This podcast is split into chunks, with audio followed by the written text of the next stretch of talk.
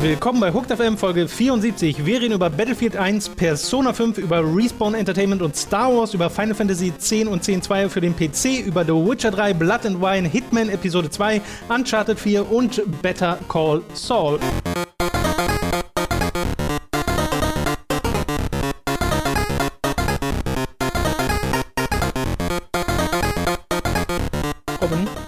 Ja, Thomas was, Goik. was hältst du davon, wenn wir ab sofort unser nicht nur dieses Format, sondern generell das ganze Magazin einfach nur ab sofort Hooked 1 nennen? The Hooked wäre ich für. The Hooked. The Hooked. Hm. Rise of the Hooked. Dann fehlt mir aber noch ein Untertitel. Rise of the Hooked. Revenge. The Hooked Rise.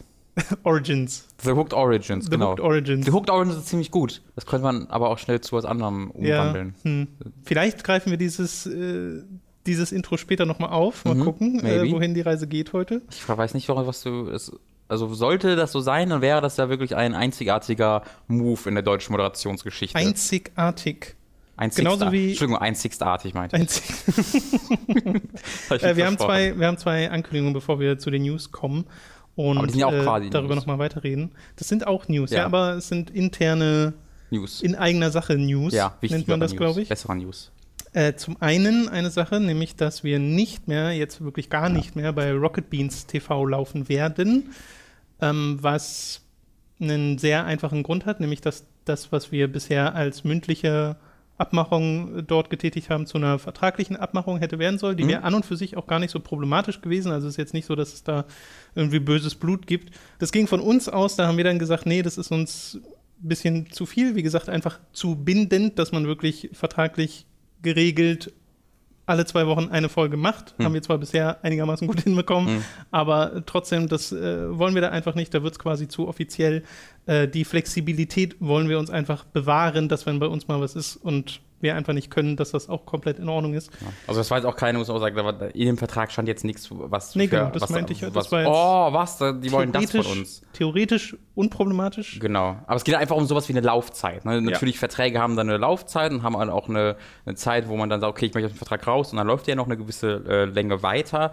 Ähm, und das ist ja ganz normal. Nur bei uns, man muss dann ja auch sehen, wir haben davon ja nichts. Wir haben ja nichts davon, dass unsere Folgen bei Rocket Beans laufen. Es gibt da keine Klicks, die irgendwie rüberkommen, zumindest nicht für uns merkbar, äh, merklich, merk, nur, sehr Merkel. nur sehr vereinzelt. Also wir haben ab und zu mal Leute, die geschrieben haben, hey, ich habe euch bei Rocket Beans Mm, gesehen ja. und sind dann jetzt bei uns. Das heißt, Aber es sind es jetzt keine irgendwie 500 Leute, die dadurch irgendwie äh, Nee, nee, nee, jedes also Video es erhöhen ist- oder sowas. hält sich in Grenzen. Es war halt einfach eine, eine Gefallensbasis, auf der diese ganze Nummer gelaufen ist und Genau. was halt ganz cool ist, bei Rocket Beans zu laufen. Also äh, jetzt bitte nicht falsch verstehen. Wir haben diese Videos halt sowieso gemacht und Genau. wenn man dann sagt, ey, ihr könnt ihr findet die cool, warum nicht bei euch auch laufen lassen? Mir ko- kostet mir nichts, kostet euch nichts, Ja, jeder profitiert ja, ja. davon, macht das doch, aber so kommt halt, so, so würden halt wir in so einen Lieferdienst kommen und sie halt in Ja, eine Nehmerdienst. Bringpflicht eine Bringpflicht, genau. Und das, ähm, ja, das, das, das wäre ein bisschen blöd für uns gewesen. Genau, dazu sind wir nämlich einfach zu unzuverlässig so. Äh, ja, aber da gibt es, wie gesagt, kein böses Blut. War auch Nope. sehr verständnisvoll auf äh, Rocket Beans Seite. Yep. Äh, nur da laufen wir jetzt nicht mehr. So, okay, hätten wir das durch. Und die andere Ankündigung, das hast du ja auf Twitter eigentlich schon geschrieben, Robin, äh, nämlich, dass der Podcast nächste Woche, Hooked FM, Mhm. auch erst am Dienstag kommt, genauso wie die Folge heute. Mhm. Ähm, heute hat es was mit dem Embargo zu tun, da kommen wir auch noch später zu. Ja, das, das soll es gewesen sein. Es sei denn, du hast noch was, was du den Leuten Außerdem, weil du. Videospiele spielen wolltest, anstatt den Podcast aufzunehmen. So. Ich habe gestern, noch Gestern. Uncharted 4 durchgespielt. Das war aber nicht der Grund für die Nee. Podcast-Verschiebung. Beziehungsweise es war einer der Gründe für die Als ob du, Podcast-Verschiebung. warum, warum, also jetzt weiß ich auch, warum du nicht zu dem Witcher-Event wolltest, weil du eine Ausrede haben wolltest, damit du den Oh. Podcast dann am Dienstag aufnehmen kannst statt am Montag. Longcon. Das Longcon. das war wirklich, ja, mhm. Smart. nämlich Littlefinger.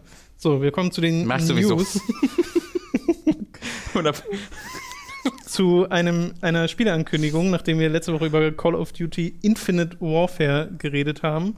Und wir da Wollte zumindest, habe ich das Gefühl, beide den Namen des Spiels Mhm. ein bisschen belächelt haben. So, Ja. In Infinite Warfare. So. mhm. Und jetzt kommt das neue Battlefield und es heißt einfach nur Battlefield 1. das wiederum ist der beste Battlefield 1.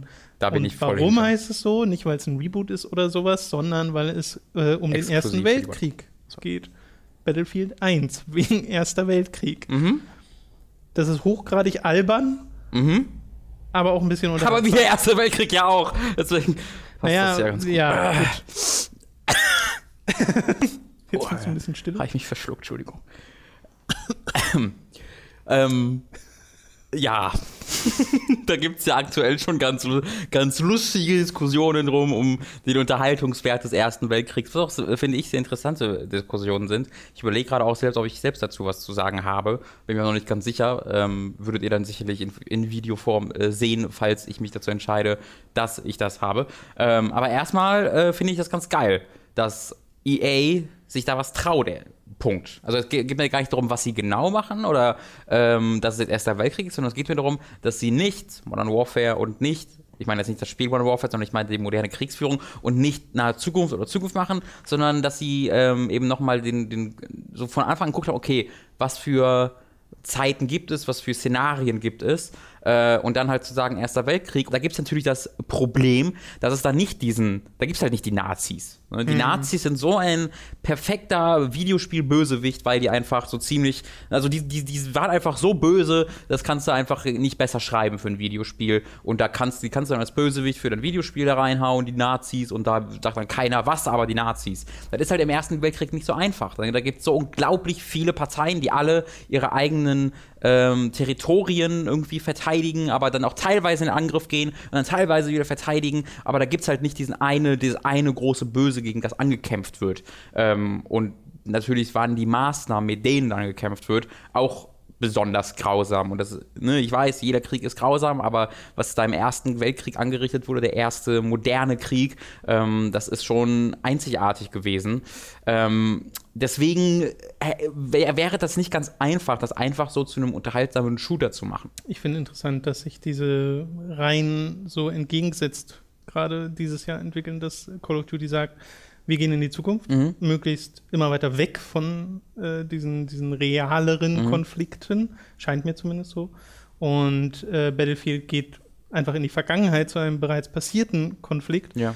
der in Videospielen jetzt nicht so krass beackert ist, wie jetzt es der Zweite Weltkrieg war, weil Mhm. du eben auch dieses ganz einfache Feindbild hast, hast äh, und das scheinbar sehr, sehr populär war als Szenario. Ja. Äh, stattdessen die letzten Spiele, die mir einfallen, die den Ersten Weltkrieg behandelt haben, sind zum einen Verdun, da, dieser Mhm. Multiplayer-Shooter, mit dem ich mich aber so gar nicht beschäftigt habe. Also ich weiß nicht, wie gut oder schlecht äh, der damit umgeht.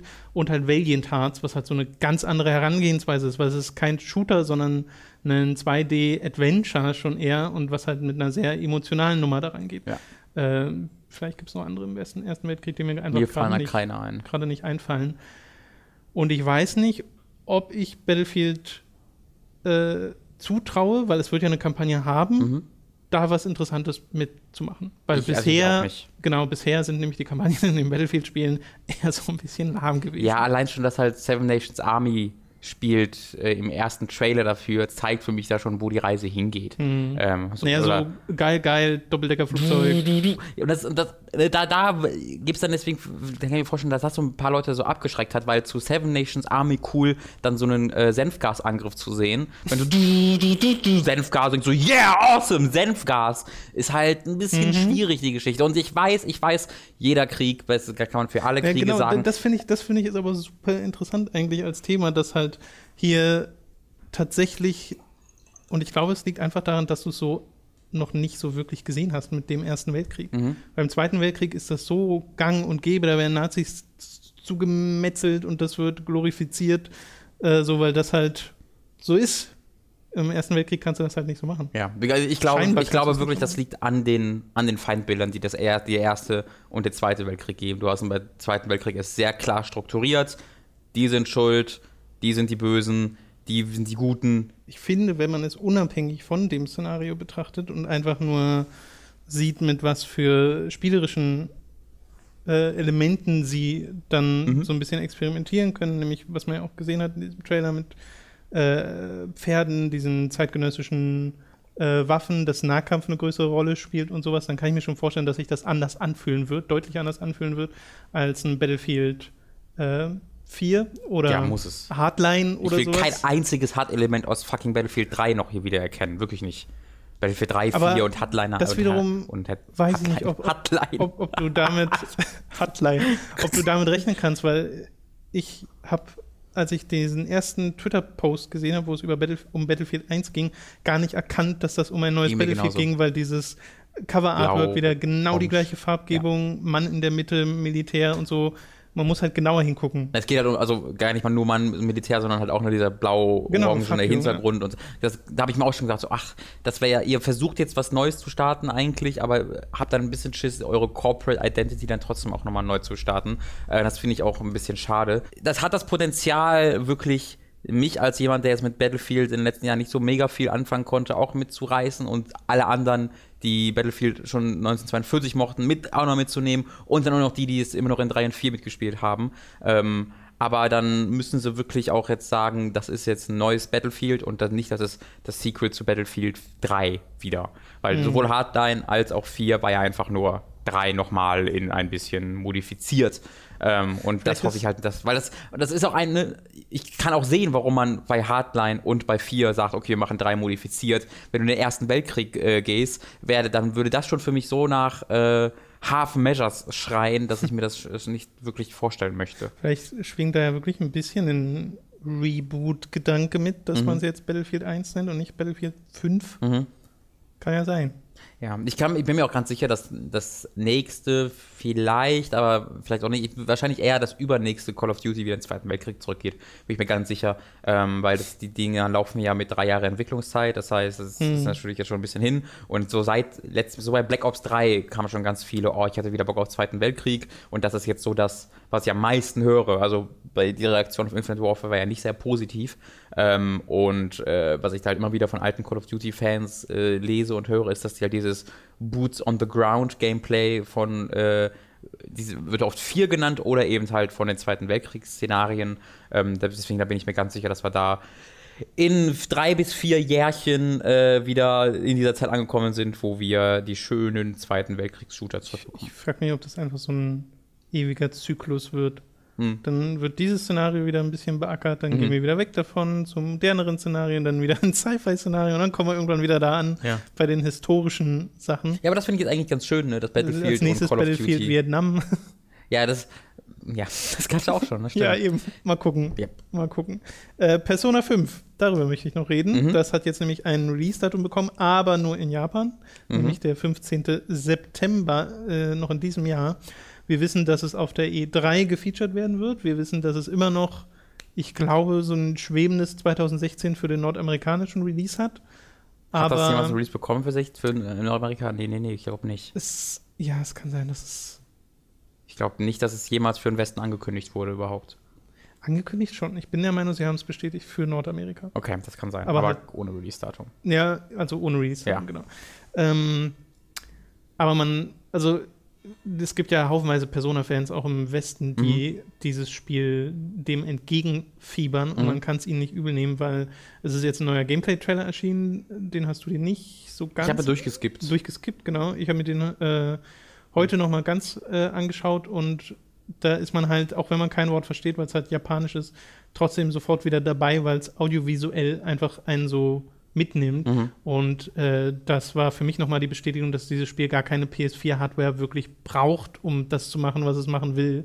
Ah, das ja. sagst du jetzt, ohne die PS3-Version gesehen zu haben. Das stimmt natürlich, aber es, äh, genau, es basiert halt auf äh, PS3 Mhm. Hardware und Mhm. so. Äh, aber selbst damit, also zumindest in dem Trailer, sieht es halt unglaublich toll aus. Ja. Aber du, also du hast, ich, du hast in, der, in dem Trailer aber ja die PS3-Version nicht gesehen. Nee, das, sag ist halt nur. genau dieses mit NTLizing und so. Also Genau. Wenn es auch dann auf der PS3 so rumruckelt Ja, oder so und erwartet, total, erwartet mich so ein bisschen. total schlimme, nicht vorhandene Kannenglättung hat, dann sieht das natürlich nochmal anders aus. Aber du sagst, der Artstyle ist ganz wichtig. genau, Ja. Artstyle ist aber unabhängig davon und das ist einfach der Wahnsinn in diesem Spiel. Ja, Alter, dieses Battle Result Screen. Hast du meine Fresse. Der rennt dann im, ich hatte zwar, also, was fast selbst gesehen habe, wenn er im Kampf fertig ist, dann ähm, fängt er an, nach vorne zu laufen, zu, zu joggen, dein Hauptcharakter, und rennt quasi an den, so an den, an der Anzahl der Erfahrungspunkte, die du gewonnen hast, und den Items, die du bekommen hast, so vorbei. Das ist alles in der Spielwelt drin. Ähm, sieht super cool aus. Die Sache ist, eine in den Comments hat erwähnt, but he's just running in circles. Ich habe es mal genauer angeguckt. Also er rennt dann quasi einmal einfach die ganze Zeit im Kreis, ja. äh, damit er nicht wirklich vorankommt. Und das ist mir auffällig. So, fuck, Persona 5 is destroyed for me. das sieht so lächerlich aus, wenn es auffällt einmal. Äh, und du meintest noch was, weil der EU-Release und diese Sega-Nummer gerade ein bisschen ja, das, ist. Genau, für, für EU sieht es nämlich ein bisschen schwierig aus gerade, denn ähm, wer auch Persona, also Vergangenheit kam ja Persona-Spiele, Persona 4 dann, ich glaube, kam irgendwie ein Jahr später oder sowas in die EU raus. Ähm, war auf jeden Fall eine, eine, echt ziemlich lange Zeit. Also der, der, es kam im, im, Nordamerika schon später raus und dann in, ähm, in EU, glaube ich, nochmal eine Ecke später. Äh, und es war jetzt in der Vergangenheit einfach so, in den letzten Jahren war es so, dass äh, der Publisher NIS America für Atlus-Spiele ähm, in Europa verantwortlich war. Lasst euch nicht davon abschrecken, dass die NRS America heißen, die waren einfach nur für Publishing in Europa zuständig, das ist einfach ein bisschen verwirrende Namensgebung.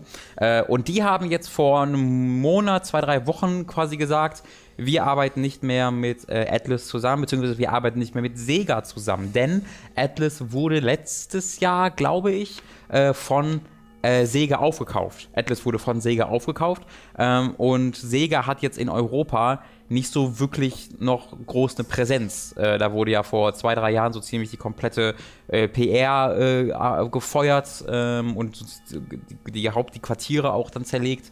Und das ist halt dann alles äh, nach, nach Amerika gewandert. Ähm, und deswegen erscheint es gerade nicht sehr wahrscheinlich, dass Sega für Europa das den Publishing übernimmt. NIS America hat aber gesagt, sie machen, arbeiten auch nicht mehr mit denen zusammen, ähm, weil die Zusammenarbeit mit Sega immer schwieriger wurde und sie sich äh, weiter, also nicht mehr wirklich für Qualität interessierten, sondern immer wer am schnellsten und am billigsten äh, irgendwie seine Arbeit anbietet, der wird genommen. Äh, und das alles so zusammen lässt mich ein bisschen skeptisch auf den EU-Release äh, blicken, wobei ich aber da auch nur mäßig, naja, mäßig enttäuscht bin, weil PS4 ja glücklicherweise region-free ist. Hm. Ähm, das heißt, es sollte dann auch ohne Probleme möglich sein, sich die nordamerikanische Version zu importieren. Äh, da muss man dann hoffen, dass sie halt nicht ein Dreivierteljahr später kommt, sondern auch einigermaßen pünktlich und vielleicht sogar dann noch 2016. Ich fände es verrückt, wenn sie das nicht machen würden, weil Persona halt seit Persona 4 auch im Westen nicht mehr einfach nur ein Nischenspiel ist, sondern eines der größten und meist äh, gewollten JRPGs mhm. überhaupt. Ähm, ich glaube, das wäre Wahnsinn, da dieses ganze Kaufs Verkaufspotenzial auf dem, auf dem Weg liegen zu lassen. Ich wollte gerade sagen, ich glaube, die Frage ist dann gar nicht, ob es nach Europa kommt, sondern eher wie. Hm. Äh, ob es überhaupt im Laden steht oder nur als Download hm, verfügbar hm, ja. ist, so wie es bei Yakuza der Fall ist. Ja. Ob es, und da, da habe ich starke Zweifel dran, ins Deutsche übersetzt wird. Hm. Äh, und einfach halt die englische, also, weil das können, das ist ja ein kein großer Aufwand für einen Publisher, das, also verhältnismäßig kein großer Aufwand, das in PSN Store anzubieten. Ja, ja du musst, aber du musst es ja auch bewerben und so. Also das ist, da ist ja immer naja, schon ein Aufwand muss hinter. das Sega? ja, du, das ist ja so ein bisschen die Sache, wenn halt irgendwas published, dann musst du natürlich auch deine PR-Leute so die Yakuza beworben haben. Naja, aber auch da steckt dann eine PR-Agentur hinter, ja, die also, Pressemitteilung raus. Du meinst natürlich, dass, so, ne? genau, dass so ein bisschen was kommt, aber so richtig viel Budget habe ich bei Sega nie das Gefühl steckt in nee, klar. Ich sage nur, du kannst nicht einfach sagen, lass doch einfach hoch und gut ist. Mhm. Weil so funktioniert, so funktioniert nee, Publishing nee, nee, halt klar, nicht. Das, das sage ich nur. Äh, ja. ähm, deswegen, also ich, da bin ich sehr gespannt. Äh, auch generell bin ich sehr gespannt, wie das jetzt mit Atlas Games aussieht, weil das ist echt traurig. NIS America war nämlich ähm, sehr, sehr cool in dem Sinne, dass sie ja wirklich jeden Nischenscheiß herübergebracht haben. Äh, ich habe da regelmäßig bei mir Mails im Postfach mit irgendwelchen Keys für Spiele, wo ich noch nie was von gehört habe, wo ich dann fünf Minuten reingucke und denke, ah, nee Criminal Girls, ja, okay, tschüss. Ähm, aber auch wenn es für mich nichts ist, finde ich total toll, dass da einfach so einen Publisher gibt, der äh, sich darum gekümmert hat, dass diese Spiele in dem Westen erscheinen. Wenn auch hierzulande, also die waren nie auf Deutsch irgendwie äh, übersetzt, das waren einfach immer die englischen Versionen. Aber generell, die würden halt einfach nie erscheinen hierzulande, wenn nicht so. Ähm, und dass die jetzt gesagt haben, nee, Sega hat uns da abgeschreckt, wir möchten das nicht mehr machen, ähm, das ist sehr, sehr schade. Und ich hoffe, das sorgt in Zukunft nicht dafür, dass wir noch einige Atlas-Spiele verpassen. Hm. Müssen wir wahrscheinlich einfach mal abwarten. Wie gesagt, mhm. auf der E3 wird es ja gefeatured. Da rechne ich mal stark mit einem nordamerikanischen Release-Termin. Ja. Ähm, vielleicht gibt es dann auch in der andere Richtung was Neues. Ich bezweifle zwar, aber naja, werden wir sehen. Wie gesagt, äh, selbst wenn es in Amerika rauskommt, kann man sich problemlos importieren. Nächste News. Respawn Entertainment, die Macher von Titanfall, arbeiten äh, laut einer Pressemitteilung von EA und einem so einem Blogpost von Stig Asmussen, ehemaligem Director von God of War 3, an einem Star Wars Spiel. Neben der Tatsache, dass sie an Titanfall 2 arbeiten, in diesem Blogpost sagte Stig Asmussen, dass er halt jetzt hier bei Respawn ist, was Mhm. ja an und für sich schon mal äh, was Neues ist und mit einem noch kleinen Team an einem Star Wars Spiel arbeitet Mhm. bei Respawn. Ich finde, das ist total die weirde, der weirde Kreislauf findet da statt, weil es ist kein wirklicher Kreislauf, aber ich finde es irgendwie total äh, amüsant, weil du hast Visceral Games einmal, die Dead Space-Macher, die ja mit Amy Henning, Hennig. der Hen oh, Hennig, Entschuldigung, verdammt, im Review sage ich Henning. Mist. Henning. Äh, die im äh, die, Sagen aber die, alle Henning. die Director von Uncharted 1 bis 3 war. Äh, die ist jetzt Director des Star Wars Spiels, das Visceral, Visceral Games macht. Yes. Dann haben wir ähm, Ist sie wirklich Director oder nur Writer? Das ist eine gute Frage. Das, ich, das weiß ich gar nicht genau. Okay. Ähm, dann haben wir jetzt, wie du gerade gesagt hast, äh, Respawn, die wiederum früher Infinity Ward und Call of Duty Spiele gemacht haben. Äh, und dann haben wir noch Sledgehammer Games, die früher bei Visceral Entertainment waren, da eigentlich jetzt für ein Star Wars Spiel an, Spiel, an Star Wars Spiel arbeiten würden, stattdessen aber an Call of Duty arbeiten. Und Respawn war früher die Leute, die an Call of Duty arbeiten, die jetzt aber an Star Wars arbeiten. Dann hast du noch die Verbindung zu Visceral. Ich finde, es ist irgendwie ein, alles so eine große Pampe mittlerweile, wo jeder mit jedem mal geschlafen hat und alle machen Star Wars am Ende. Das fand ich irgendwie nur amüsant. Vor allem kann ich mir vorstellen, dass bei allen so ein sehr ähnliches Spiel rauskommt. Ja, da bin ich halt echt gespannt drauf. Also bei, bei, bei Visceral Games sowieso, weil die haben als letztes halt, also die haben halt Dead Space 1 bis 3 gemacht äh, und äh, dann ist Inferno. Und Dead Space 1 und 2 sind Hammer und dann Ja. ist Inferno und Dead Space 3 nicht. ja. Deswegen bin ich da sehr gespannt, was sie dann äh, raushauen können, zusammen mit äh, Amy, Amy Hennig. Hennig? Hennig. Äh, und jetzt bei Respawn bin ich geradezu euphorisch, möchte ich sagen, weil ich Titanfall halt sehr, sehr liebe und weil die ja, äh, ich meine, da- das sind die Leute, die Call of Duty erfunden haben, Call of Duty 1 bis 4 entwickelt haben. Ja. Call of Duty 1, Call of Duty 2, äh, nicht 3, sondern 1, 2, 4. Meiner Meinung nach all die besten Teile der Serie. Äh, und da sind unglaublich talentierte Menschen, die da sitzen. Und dann haben sie jetzt auch noch den Director von äh, God of War 3, den Gameplay Director, oder den, die- generell den Game Director. Und ich, meine Probleme mit God of War 3 entstehen nicht wegen des Spielerischen und wegen der Inszenierung, sondern einfach nur wegen dem Writing. Äh, und solange der Stick Asmussen, der, der Director. Pacing dazu. Okay, Bei ja, das kann ich auch War 3. nachvollziehen. Mhm. Aber mein Gedanke ist jetzt, solange Stick Asmussen äh, nicht irgendwie äh, Darth Vader schreibt, ähm, bin ich da auch ganz zufrieden. Schon, oh, I will kill you! Hm. Hat der God of War 3 geschrieben?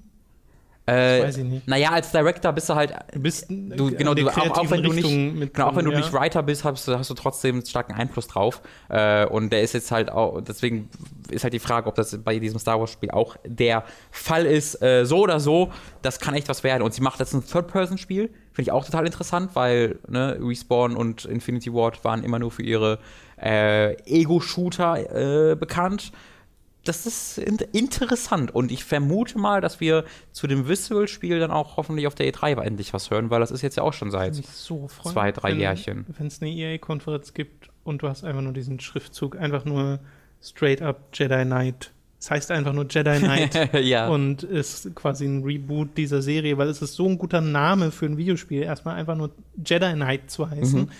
Äh, und das, das Go- Gameplay-Gerüst dessen ist ja wirklich nur, du spielst halt einen Jedi-Ritter. Also so, also aus der Third Person ja. hast diese Lichtschwertkämpfe Ja. und bitte wieder tatsächlich manuell ausgeführte Lichtschwertkämpfe. Also das, was Force Unleashed gemacht hat, finde ich da im Verhältnis nicht so spannend, äh, weil das so button-mashy ist. Aber da wäre ich voll dabei. da, ich bin mir sehr sicher, dass eines von diesen beiden Spielen Jedi Knight ist, ob es jetzt Jedi Knight heißt oder nicht. Ja. Ich bin mir sehr sicher, wir bekommen jetzt einen dieser Ja, beiden Spiele, genau, einen Jedi also Knight. Third Person, Jedi oder Sith Genau. spielen ist, glaube ich, nicht weit hergeholt. Ja, und ich bin halt, und es ist natürlich sehr, sehr interessant, was sie storymäßig machen, weil wir haben immer noch keine Ahnung, äh, wo Disney mit ihren neuen Extended Universe dann hin will. Ha, machen die dann Tie-Ins mit den Filmen? Sind das die Charaktere, die so einen Film kennen? Bauen sie ein neues Extended Universe auf, äh, wo sie dann nichts mit dem Film zu tun haben, aber es ist dann ein neues, neues Extended Universe? BioWare sitzt noch auch an einem Star Wars-Spiel. Habe ich auch gelesen, da wusste ich gar nichts von. Ja. Habe ich das erste Mal in dieser Pressemitteilung Nee, ich gesehen. glaube, weil EA hat irgendwann mal angekündigt, hey, das sind unsere Studios, die jetzt für, in Zukunft für Star Wars tätig sind, Ja. unabhängig davon, ob, also was genau da jetzt gerade mit Star Wars passiert. Mhm. Und BioWare macht halt die ganze Zeit Star Wars, The Old Republic. Vielleicht meinen sie einfach nur das. Das kann gut sein. Ja. Oder das heißt, das nächste Mass Effect heißt jetzt doch Mass Effect Star Wars. Das wäre merkwürdig. Star Effect. äh, mal E3, also e, e, äh, die E3 könnte für EA sehr interessant werden mit Mass Effect, Effect. mit Star Wars. Ähm, da Oh ja. gibt es Potenzial. FIFA 17. Pelé ist wieder da. Das wird es wieder geben, Robin. noch lachst du. Wobei wir werden noch dann lachen. Äh, eine letzte kleine News. Und dieses Die- Jahr, weil Pelé so angekommen ist, Bastian Schweinsteiger und Lukas Podolski. Die auf Englisch. Ja, äh, äh, well, Es äh, äh, äh, Das war jedes Interview mit Lukas Podolski zusammengefasst.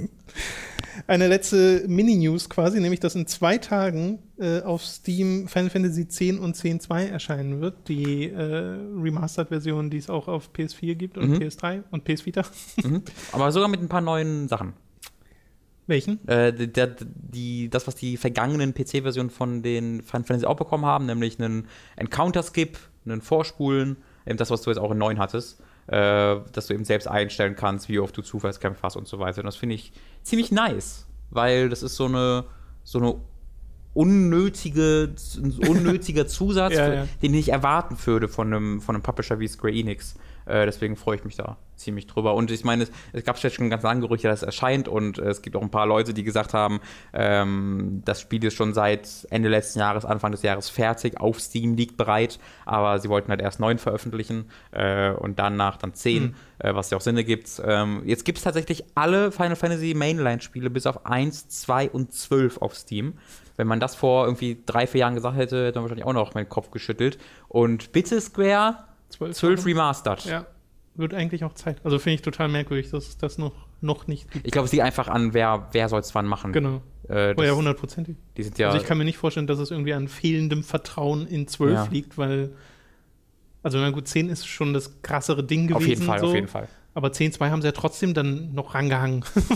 Ja, und 12 ist halt immer noch, es ist halt immer noch Final Fantasy. ja. Ähm, und ich habe das Gefühl, es gibt mehrere Leute, die das nicht so wirklich gespielt haben. Zumindest lese ich das öfter, als ja, wenn ich 12 das war jetzt bei so 10 am lese. Ende der PlayStation Mhm. 2 Generation. Mhm, so war es bei mir halt auch. Äh, deswegen, also ich bin da, ich will nicht 12 spielen, verdammt, aber ich will es in Remastered-Form spielen. Ja, ich habe das ja schon, Ach. schon 16 Stunden oder so gespielt auf der PS2 und Ja. fand das halt echt gut. Mhm. Es hat sich halt nur verlaufen. Dann, wenn ich jetzt nochmal einsteigen würde, müsste ich auch von vorne anfangen. Ich bin mir sicher, es gibt so äh, ein paar Leute, die, Entschuldigung, ich habe gerade versehentlich vors Mikro gehauen. Ich, es gibt ein paar Leute, die sich jetzt Final Fantasy X, glaube ich, zum vierten Mal kaufen werden. Die das damals zum Release gekauft haben, die dann bei dem PS3 Remaster gesagt haben, oh cool, ein PS3 Remaster kommt auf jeden Fall. Dann kam die PS4-Version, die sah nochmal deutlich besser aus, die doppelt so viele Frames. Oh, wie awesome, kaufe ich mir. Und dann kommt jetzt die PC-Version und dann sagen so, oh, das ist die definitive Version, da kann man noch skippen. Ja, kaufe ich mir die wohl nochmal. Mhm. Äh, ich glaube, Square Enix macht damit richtig, richtig Kohle. Okay, Capcom denkt sich so, oh, die sind so smart, hätten wir es gemacht. das soll es mit den News gewesen sein. Wir kommen zu den Spielen, die wir gespielt haben. Bei mir nicht diese Woche, sondern äh, vor einer Weile gab es ein Event zu The Witcher 3 Blood War das and Wine. letzte Woche? War das letzte Woche? Das kommt mir schon länger hervor. Okay. Kann aber sein, dass es einfach letzte Woche war. Ja. Oder vorletzte Woche wäre es dann. Ja, gewesen, stimmt. genau. Es ist jetzt vorletzte Woche. Ähm, äh, Witcher 3 Blood and Wine, das äh, zweite und letzte äh, große Add-on zu The Witcher 3, das ich anspielen durfte, teilweise zusammen mit äh, noch ein paar anderen Journalisten. Und ich bin ja sehr großer Fan vom Originalspiel, auch sehr großer Fan von Hearts of Stone, der ersten Erweiterung, die ich wirklich, wirklich toll finde, weil es so eine in sich geschlossene neue Geschichte ist, bei der ich der Meinung bin, die kann man, könnte man auch als eigenes Spiel komplett veröffentlichen und die Leute wären zufrieden. Äh, was bei Hearts of Stone bei mir war, dass es am Anfang, also erstmal ein Ding bei Hearts of Stone ist ja, es spielt in der gleichen Welt. Also es macht keine, es macht so ein paar kleine neue Locations, aber jetzt kein irgendwie hier hast du ein neues Stück Land zum Erkunden und sowas. Und das ist ja das große Ding von Blood and Wine. Du gehst wirklich in ein neues Areal. So. Mhm. Ähm, was ich aber bei Hearts of Stone total mochte, ist, dass es ganz am Anfang zwei Charaktere einführt und ein Mysterium um diese Charaktere spinnt, das mich sofort hatte. Und was wir jetzt bei dem Event gemacht haben, ist einfach den Anfang gespielt von Blood and Wine. Okay. Und das fängt halt ein bisschen anders an mit äh, zwar wieder einem Vertrag, den du an irgendeinem Board Also, annimmst. Das ist dann auch zeitlich während Witcher 3. Äh, genau, es spielt dazwischen. Du musst irgendwas in, ähm, in Novigrad musst du eine Mhm. bestimmte Stelle erreicht haben mit den Story Quests und ab dann kannst Mhm. du äh, dieses, dieses okay. Add-on ansteuern mit deinem Speicherstand. Oder du machst wieder separat dir einen neuen Garrett, ah, okay. der genau ja. dort startet. Also dieses Feature äh, führen sie dort auch fort.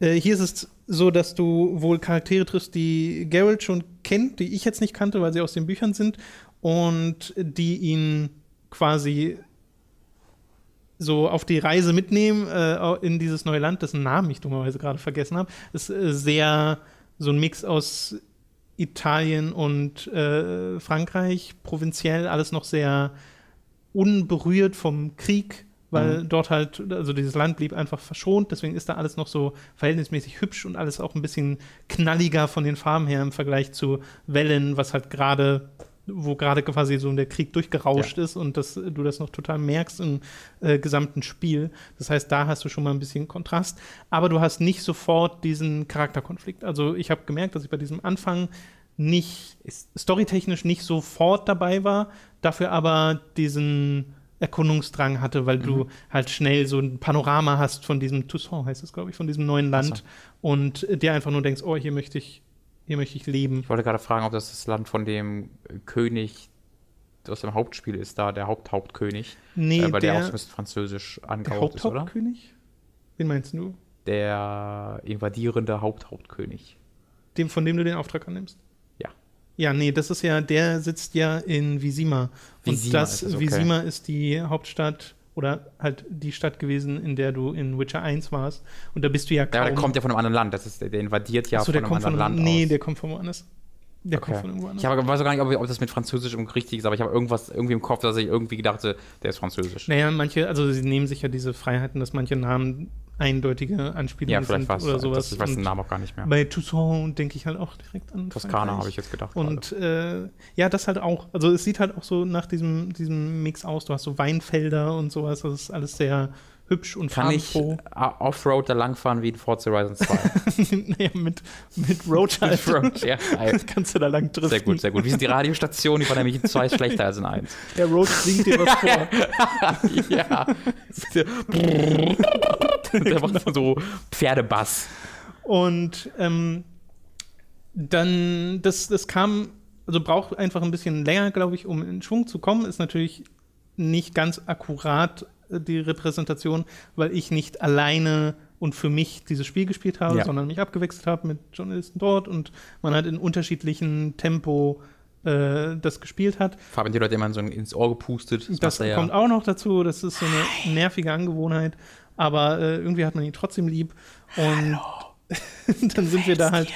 so ein bisschen durch. Und nach so der ersten Stunde oder so habe ich das Gefühl gehabt, dass die Story so ein bisschen in Fahrt kommt, weil dann triffst du tatsächlich ein paar neue Charaktere. Mhm. Ähm, und die gefallen mir wieder richtig gut. Sind immer noch nicht so, sie machen nicht einfach das gleiche wie in Hearts of Stone, dass du halt einen Typen hast, der seinen Kopf verliert und den dann wieder aufsetzt und du denkst, what? wie, geht das? Mhm. Und das ist das Grundmysterium, sondern ähm, hast erstmal so dieses äh, ganz normale politische Intrige, dass du halt diese Fürstin dort hast, die in ihrem heilen, heilen Land so gar keine Gewalt haben möchte, die sehr äh, dagegen ist, dass das so beschmutzt wird. Mhm. Und, und, dann kommt, laden sie Gerald ein, das ist natürlich eine dumme Idee. naja, er soll ja helfen, ne? Er soll helfen. Ja. Äh, und äh, dann geht es halt um ein Monster, das du verfolgen musst und welches Monster das ist, ist dann gleich eine der großen Fragen und das da will ich auch noch, da will ich auch noch gar nicht, nee, da will ich auch noch gar nicht groß drauf eingehen. Aber es gab so ein paar, also es war dann bestimmt schon anderthalb Stunden drin, weil wir haben, ich war ja ohne Witz drei Stunden bei diesem Event, ja. total gewundert, wie lange wir ja. Blood and Wine gespielt haben. Äh, und wir hatten ein paar Leute da, die, glaube ich, von einer großen Witcher-Fanzeit kamen die sich richtig gut auskannten mit mhm. der Lore, wo ich so daneben saß und mir dachte, da kam so ein Charakter und äh, sofort darauf reagiert, so, was, was, was macht der denn hier? Wie kann das, wie kann das denn überhaupt sein? Und so. Mhm. das ergibt gar keinen Sinn, ja, Arschlöcher, schlechtes Spiel. Ich saß so daneben, wer ist das? Ja. Weil der ist halt aus den Büchern so. Und da wohl ein sehr relevanter mhm. Charakter und es ist wohl ein großes Ding, dass der jetzt wieder auftaucht und sie haben auch gefragt, erklärt ihr das dann auch richtig, wie das ist? Und der Entwickler natürlich gesagt, ja, klar. Ähm, Aber äh, für, Also mich, hat- für mich ist es dann halt störend? einfach ein neuer Charakter. war das störend, weil das ist ein Kritikpunkt, den ich halt an Witcher generell habe. Ähm, wenn ich mir jetzt irgendwie Yennefer angucke, da ist diese riesige Geschichte hinter Yennefer und äh, Geralt äh, und die hat mich nie greifen können, weil ich hatte halt äh, drei Spiele lang Kontakt mit äh, Triss Ja. und für mich war Triss halt die Frau, äh, zu der Geralt gehört, aber für Geralt ist es natürlich eher Yennefer, weil er diese riesige Geschichte mit der hat, die ich aber nie mitbekommen habe, weil die alle in den Büchern stattfanden. Äh, Also da mich hat das tatsächlich ein bisschen Da, gestört. ne, nee, das Problem hatte ich ehrlich gesagt nicht mit der Serie, weil ich das Gefühl hatte, dass Witcher 3 das wusste, äh, Mhm. indem es dir nämlich ganz bewusst immer wieder die Chance gibt zu sagen, nee, ich will Triss. So. Ja. Und das ähm, kann man natürlich streiten, wie in Character das ist mit Geralt und so, aber sie haben halt in den Spielen sehr diese Beziehung zu Triss gepflegt, Mhm. aber du hast halt immer mal wieder davon gehört, dass er, bevor er sein Gedächtnis verloren hat und so mit äh, Yennefer zusammen war und dass das ein großes Ding war. Irgendwas ist da passiert mit Yennefer und den, den White Walker, hätte ich fast gesagt, der Wild Hunt. White Walker, was also? das ist ja was völlig anderes. äh, was halt so immer im Hintergrund mitschwebte und nebulös war, was in den Büchern natürlich eine Rolle gespielt hat, aber in den Spielen einfach nicht so wirklich.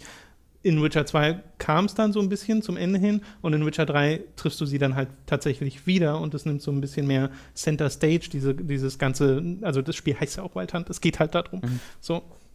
Äh, hatte ich da nicht so das Problem mit, weil ich auch das Gefühl hatte, dass in Witcher 3 äh, Yennefer und Garrett genug Zeit bekommen haben, um diese Chemie nochmal zu zeigen. Okay. Gibt da eine besondere Questlinie, die habe ich schon mal erwähnt, die heißt, die heißt, wie das erste Buch, äh, The Last irgendwas, glaube ich. Ach ja, The Last, Wish, genau. Ähm, Chips, Chips, Cola, Cola, Chips. Das muss, wenn man was gleichzeitig sagt, dann muss man das sagen und du schuldest mir jetzt all das, was ich gesagt habe. ha, ha, ha. Und hier ist es halt so, dass du, also ich kann noch gar nicht beurteilen, ob das stört, weil wir haben diesen Charakter getroffen Ja. und kurz danach Ist er gestorben? Nee, hörte, hörte, hörte der Story, wär aber so Story-Part der Präsentation quasi auf. Das, die, der Charakter ist der wichtigste. Oh, schade. Tot. Witcher.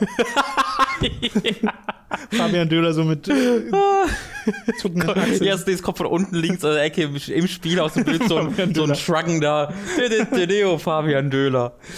Äh, ja. Aber äh, wie gesagt, äh, da kann ich noch nicht sagen, wie das tatsächlich charakterisiert wird, ob da genug Zeit äh, vorhanden ist, um mir als jemand, der jetzt nicht die Bücher kommt, diese Leute tatsächlich Mhm. noch näher zu bringen und so. Äh, bisher fand ich aber bei Witcher da ziemlich gut drin. Ich hoffe, dass sie das auch hier fortsetzen, weil sonst droht es halt so sehr äh, einfach so krass in die Hardcore-Fanschiene zu gehen, dass du halt sagst, okay, wenn du die Bücher gelesen hast, dann nimmst du hier total viel raus und wenn nicht, dann nicht. Äh, und das wäre total schade drum. Und so ging es mir halt nicht bei Wild Hunt und so ging es mir auch nicht bei Hearts of Stone. Das fühlte sich alles sehr frisch und neu an. Man kann natürlich immer noch alte Charaktere äh, dazu bringen, solange man dann was Neues mit ihnen macht. Äh, bin ich aber sehr einfach zuverlässig. Also dieses Vertrauen hat Witcher bei mir einfach, weil ich halt so viel Freude hatte mit der Story von Wild Hunt und von Hearts of Stone, dass ich sehr stark anzweifle, dass es hier dahingehend Probleme gibt. Es gibt Mhm. auch noch ein paar andere Sachen, die man, äh, die ich mitgenommen habe aus dieser Präsentation. Sie haben das T-Shirts, Geld. Sie haben, äh, das kann man disclaimer-technisch tatsächlich sagen, es gab so ein paar Promo-Shirts Hm. mit Blood and Wine. Ich möchte nur mal kurz erwähnen, so. dass Fabian Döhler immer noch dachte, ich würde S tragen und äh, Küsschen. Nee, Ich hab, er hat gefragt, ob du immer noch äh, zu ja, Gym, zum Gym gehst. Äh, und ich habe einfach nur gesagt, äh, also das hat er gefragt, als er nach deiner Shirtgröße gefragt Mhm. hat. Und ich habe dann einfach gesagt, ja, ja, klar, in Mhm. S inzwischen. Und dann hat er mir Klar. S gegeben. So. Sicher. Du meinst aber Essen. Er ist Es- er. es- Essen macht er sehr gerne. Das ist ein häufiges Missverständnis. äh, was ich noch sagen wollte, sie haben das Interface komplett überarbeitet. Und zwar sowohl das Inventar als Oh. auch die Zauberauswahl und sowas. Alles sehr äh, aufgeräumter, nicht mehr ganz so kleinteilig. Es wirkt immer noch ein bisschen kleinteilig, aber du hast ja diese ganz vielen kleinen Kästchen im Aha. äh, Hauptspiel gehabt. Und das wirkt jetzt alles viel größer und freundlicher. Nice. Sie haben die Bücher rausgenommen aus dem Inventar, die du aufsammelst, die man so lesen kann, sie ins Glossar quasi gepackt, da wo auch das Bestiarium ist. Du kannst die Bücher auch sofort lesen jetzt, wenn du sie aufnimmst, dass du nicht erst im Inventar, oh Gott, wo war jetzt dieses Buch, was ich gerade aufgenommen habe. Äh, sie haben das Inventar sortiert besser nach den verschiedenen Item-Typen. Äh, auch der, der, der Skillbaum sieht anders aus, also auch den haben sie Krass. angepasst. Äh, alles basierend auf Fanfeedback. Es gibt neue Skills auch, die du in Blood and Wine durch eine Quest tatsächlich Mhm. irgendwie freischaltest. Also irgend so ein, was genau das ist, weiß ich gar nicht, aber äh, du bekommst halt neue Möglichkeiten, ein bisschen was zu machen mit den ganzen Mutagenen, die du äh, gesammelt hast im Laufe des Spiels. Und äh, hast da dann noch mehr Möglichkeiten, Geralt auszubauen. Äh, halt so. Das so, wird aber sicher auch ins Hauptspiel übertragen Genau, werden. das mit sind die Sachen, also das, das Skill-Ding nicht, Nee, nee, aber weil der, der halt. das halt an die Ja. Blood and Quests äh, gebunden ist, aber die ganzen Interface-Verbesserungen, klar, die sind Das ist Wahnsinn. Also Hauptspiel das, drin. das schaffen ja manche Sequels nicht, Ja. äh, mal das äh, Inventar und sowas zu verändern und das hat, die hat Elemente. Äh, und das ist ja auch einer der größeren ich- Kritikpunkte am Spiel. Deswegen Genau, super. da war ich auch sehr überrascht. Es gibt auch so Sachen, so Kleinigkeiten, dass du einstellen kannst jetzt, dass Geralt nicht immer von alleine sofort die Waffe zieht, wenn er an einem Wolf vorbeireitet, dass du das manuell Okay. machen kannst Ja. sozusagen. Äh, ja, das fand ich ganz, das sind so Quality of Life Sachen, nennt man Mhm. das, äh, halt einfach so Komfortfunktionen, die jetzt so reingebracht wurden, wo ich sehr positiv äh, überrascht war von, dass sie da wirklich nochmal rangehen und sagen, okay, machen wir jetzt. Weil, wie du schon sagtest, viele Publisher würden da wahrscheinlich sagen, oder Entwickler würden da wahrscheinlich sagen, äh, nee, vielleicht für Sequel. Ja. Äh, ich weiß immer noch nicht, ob es dann immer noch oder ob es dann schon ein gutes Inventar ist. Also es ist auf jeden Fall dann ein besseres Inventar, weil äh, das zieht sich ja durch die ganze Witcherei. Sie haben ja immer das Inventar überarbeitet und das ganze Interface Ja. und es war nie gut. Ja. das ist ein bisschen komisch. Ich finde das so lustig, dass, weil mir das jetzt letztens erst bei Dark Souls wieder aufgefallen ist, dass diese Inventars immer sehr ähnlich sind, aber sich immer weiter so, sehr, so also immer weiter einfach durch Auflösung sowas verbessert haben. Das ist im dritten, finde ich es echt gut. Im dritten fand ich es dann total komfortabel. Und ich habe jetzt das im Großen und Ganzen immer noch genauso wie im ersten. Aber ich das im ersten denke ich mir so, oh Gott, what's this? Weil du diese drei Items auf dem ganzen Bildschirm und so weiter. Äh, deswegen, da haben sie es, das, das haben sie tatsächlich über viele Jahre subtil immer weiter verbessert. Äh, das ist dann natürlich schön, dass es bei drei dann einfach von jetzt auf gleich gesagt wird, so, zack, jetzt machen wir es besser, statt dann irgendwie mit Cyberpunk 4 äh, erstmal ein gutes Inventar zu, zu bekommen. Ja, ja, das wird ja vor allem dauern, bis da wirklich das nächste Spiel kommt. Ja. Also ja, sehr angetan von Blood and Wine Release, munkelt man gerade auf Ende Mai. Sie meinten auf jeden Fall erstes Halbjahr. Also Äh, wurde angekündigt schon, 30. angekündigt? glaube ich. Ja, Okay. das kam, da gab, ich glaube, es war 30. Mai. Okay. Dann habe ich das tatsächlich verpasst. Aber ja, das Ist auch war auch ganz das, was sie, was sie so angepeilt hatten, äh, weil zum Zeitpunkt des, äh, äh, des Anspiel, der Anspielsession hatten sie noch keinen festen Release-Termin. Äh, aber passt ja wunderbar. Also ja, kommt dann bald, könnt ihr bald spielen. Und ich kann es auch bald spielen. Ja, ich glaube, es ist für so einige Leute das meist erwartete Spiel in Kann ich total 2016. nachvollziehen. Ich will da auch, also ja, ja. Bitte.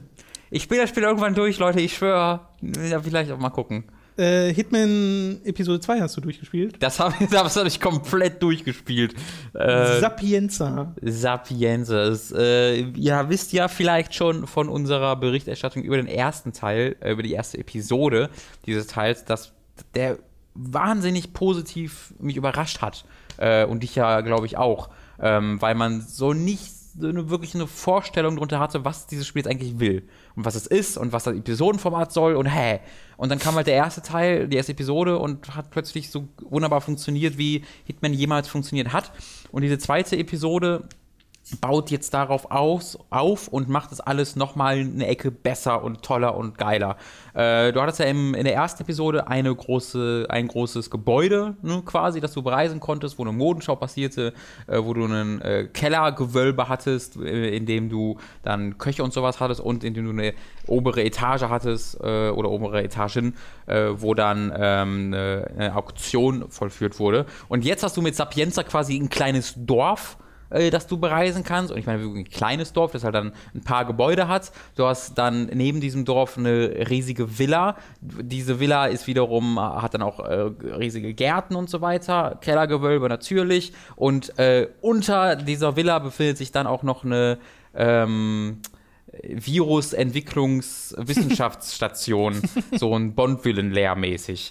Äh, und das ist so viel, das, da ist so unglaublich viel in diesem Level. Äh, ich habe das erst einmal durchgespielt, jetzt tatsächlich zu mehr leider die Zeit noch nicht. Aber ich habe das Gefühl, ich habe noch gar nichts gesehen. Okay. Äh, du hast noch eine nahe Ruine, so Uncharted-mäßig. Die hat mich wirklich voll an ein Level aus Uncharted erinnert.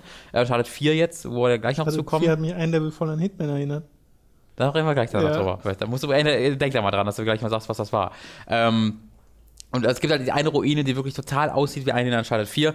Ähm, und du hast dann eine, nicht, nicht nur den Auftrag, dieses Mal zwei Leute umzubringen, sondern auch den Virus zu zerstören. Deswegen, du musst zwei Leute umbringen und den Virus zerstören, der sich unten in diesem Bond-Villen leer befindet. Und erneut hast du eine unglaubliche Anzahl an Möglichkeiten dafür. Ich finde, mir macht das total Spaß, dass, äh, dass ich diese Komfortfunktion habe, dass ich, wenn ich irgendwo an jemanden vorbeirenne, meinetwegen vom äh, äh, Therapeuten von äh, einem der, der Typen, die ich da erledigen soll. Und dann kommt da ein kleines Icon und sagt mir, ey, der hier ist, das ist eine, eine einzigartige Möglichkeit, sollen wir die für dich tracken? Und dann wird es quasi zu einem missionsbasierten Spiel, wo du dann oben links angezeigt bekommst, jetzt hol dir mal von dem die, äh, die Waffe oder hol dir mal diesen Blumenstrauß oder sonst irgendwas. Und dann kannst du quasi bis zu deinem Mord dich da durchleiten lassen. Aber um dahin zu kommen, musst du erstmal die Möglichkeit finden. Und wie gesagt, kannst du auch alles ausstellen, falls euch das nicht gefällt. Und ich habe es dann im ersten Mal so besiegt, dass ich mich dann tatsächlich als dieser Therapeut äh, verkleidet habe. Und ähm, erneut ist mir dann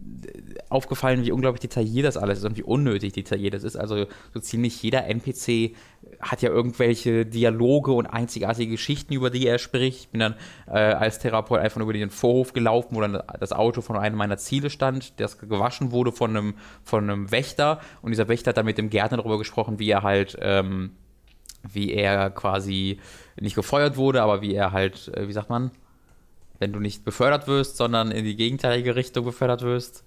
Ach so. Äh, mir fällt das Wort nicht ein, es tut Demoted. mir leid. Ja, ich wollte es nicht sagen.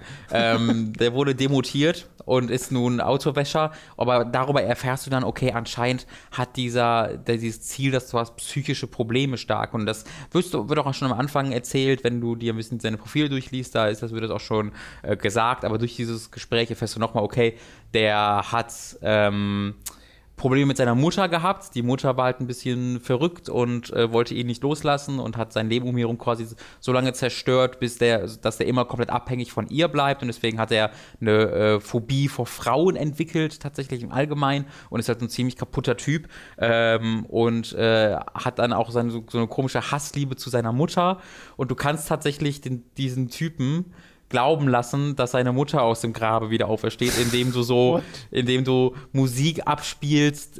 also er darf quasi nicht sehen, dass du da bist und dann startest du das Grammophon mit der Lieblingsmusik Musik von der Mutter, lässt den, äh, lässt den ähm, äh, die, die Lampe so hin und her wackeln, den Kronleuchter hin und her wackeln und tust dann quasi so, als ob der Geist seiner Mutter unterwegs wäre und der wird da dann völlig, völlig verrückt durch. Also das Spiel ist wieder mal komplett wahnsinnig und dämlich in den Möglichkeiten, die es dir gibt, diesen Typen zu erledigen. Äh, und wie gesagt, das ist nur ein, eins, von, eins von drei Missionszielen. Mhm. Äh, ich sage mal so, es gibt, es gibt in dieser Ruine eine alte Kanone. Mehr möchte ich nicht verraten, aber da ist unglaublich viel Potenzial mal wieder drin. Ihr könnt da viele, viele Stunden mit verbringen, um da wirklich mal zu sehen, was es da äh, wirklich zu machen gibt. Und ich glaube mittlerweile, dass diese Episodenveröffentlichung das absolut Beste war, was sie für dieses Spiel machen können, weil jede, jede einzelne dieser Maps ist einfach so groß wie drei Maps zusammen von den vorherigen. Wie die drei besten und größten Maps von Blood Money, das ist hier eine Map. Äh, und das ist einfach hervorragend. Aber die Alternative wäre doch einfach, dass alle Episoden zusammen als ein Spiel kommen. Genau, aber das wäre dann halt erst nichts. Ich, ich, da, da, weiß ich halt nicht, ob das möglich gewesen wäre. Ob, ob das, ob man da, mhm. ob, weil das einfach so viel ist und wie gesagt, sie entwickeln ja auch noch ein Jahr dran, bis es dann Anfang 2017 komplett erscheint. Und ich kann, glaube halt nicht, dass es viele Publisher gäbe, die sagten, okay, entwickel mal so lange an einem Hitman-Spiel, was jetzt ja auch kein Call of Duty mhm. ist, äh, und macht da so viel mehr, als eigentlich nötig ist. Deswegen glaube ich halt, dass Episoden veröffentlichen so die einzige Möglichkeit ist, wie sie das hätten machen können. Ansonsten wäre es halt wahrscheinlich einfach wieder ein bisschen kleiner und auch okay gewesen, aber halt nicht so toll. Ja. Und es sieht wahnsinnig gut aus. Also diese, diese Engine, die sie haben, die, die Typen, die Charaktermodelle sind, na, okay, aber die Umgebungen, Wahnsinn. Wahnsinnig hübsch. Tom? Sehr gutes Stichwort. Ich habe. Uncharted 4. Ah, das war. Ich wollte gerade den großartigen Übergang machen. reden werden. Denn, mein Gott, äh, Uncharted 4 ist mal wieder eine technische Errungenschaft. Mhm. Wenn es nichts anderes ist, dann ist es das. Ja. Äh, denn es fängt an, also beziehungsweise erstmal ganz am Anfang, wenn ihr Uncharted 4 Media Blackout habt und einfach nichts darüber wissen wollt, dann am besten abschalten mhm. an dieser Stelle. Wir reden danach noch über Better Call Saul. Mhm. Äh, könnt zur Not auch dahin skippen, aber wenn ihr wirklich gar nichts wissen wollt, geben wir euch hier noch ein wenig die Gelegenheit dazu. Mhm. Äh, wir können beide sagen, um es mal ganz oberflächlich zu halten, uns hat Uncharted 4 äh, Spaß gemacht, mhm. gut gefallen, unfassbar hübsches Spiel. Mhm. haben aber unsere Kritikpunkte. Ja. So, also das ist so ganz, ganz oberflächlichste Mhm. Betrachtung dessen. Äh, und jetzt äh, ist, glaube ich, genug Zeit vergangen, dass jeder. Also wir werden auch jetzt nicht krass die Geschichte euch spoilern. nee, also Da genau, es geht jetzt nicht in krasses Spoiler-Territorium, nur für Leute, die halt so gar, gar nichts Genau, wissen ich mache, ich arbeite gerade auch noch an einem Review, das heißt, da werde ich dann auch noch mal, Ja. noch mal ausführlicher werden, aber jetzt, genau, wenn ihr gar nichts hören wollt, Genau. abschalten. Was ich äh, halt sagen wollte, ist, dass Uncharted 4 direkt anfängt mit äh, Klotzen statt Kleckern, denn die allererste Szene ist auf stürmischer See Mhm.